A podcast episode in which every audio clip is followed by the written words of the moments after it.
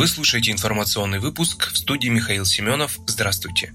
Госдума поддержала третью выплату в размере 10 тысяч рублей на детей до 16 лет. Вполне возможно, что россияне получат третью выплату в 10 тысяч рублей уже в августе. Дело за малым. Необходимо получить одобрение Минфина и правительства. Как отметили в Минфине, для принятия решения им необходимо дождаться возвращения из дальневосточной командировки премьер-министра Михаила Мишустина. Добавлю, что россияне все еще надеются на третью выплату на детей от 3 до 16 лет. Даже создана петиция, под которой стоит уже более 250 тысяч подписей подписей.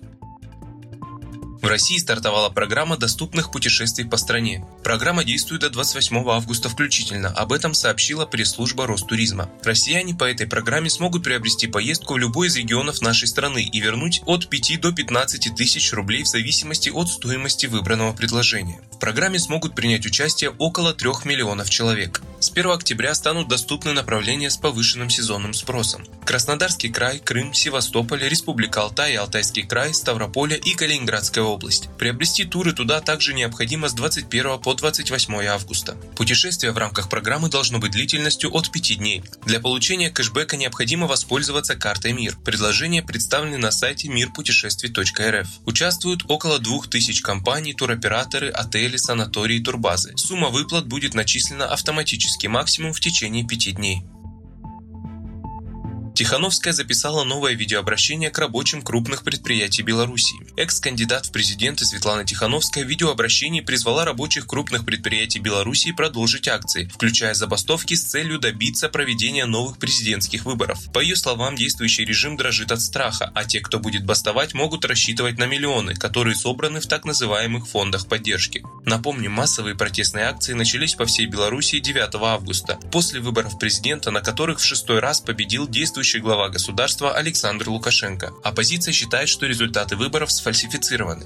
Первые дни акций протеста подавлялись силовиками, которые применяли слезоточивый газ, водометы, резиновые дубинки, светошумовые гранаты и резиновые пули. Были задержаны почти 7 тысяч человек. В ходе столкновений пострадали сотни человек, трое протестующих скончались.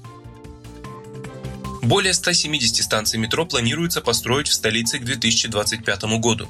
Каждый житель города получит возможность максимум за 20 минут пешком добираться до транспортного каркаса московского метрополитена, центрального кольца и центральных диаметров. Об этом сообщил ТАСС представитель столичного департамента транспорта Владимир Титов. Кроме того, это поможет решить и другую задачу – устранить перегруженность на всех перегонах метро и обеспечить комфорт поездки. По словам Титова, новая программа развития. По словам Титова, новая программа развития московского транспорта формировалась с участием экспертов, а также с помощью сбора предложений горожан через программу «Марафон» марафон идей. От москвичей поступило почти 4000 предложений.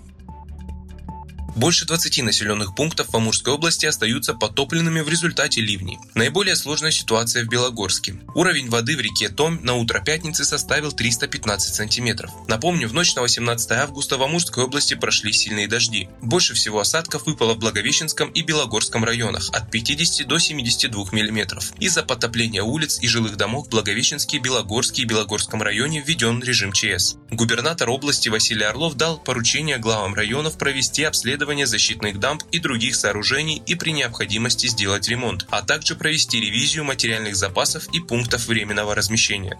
Вы слушали информационный выпуск, оставайтесь на справедливом радио.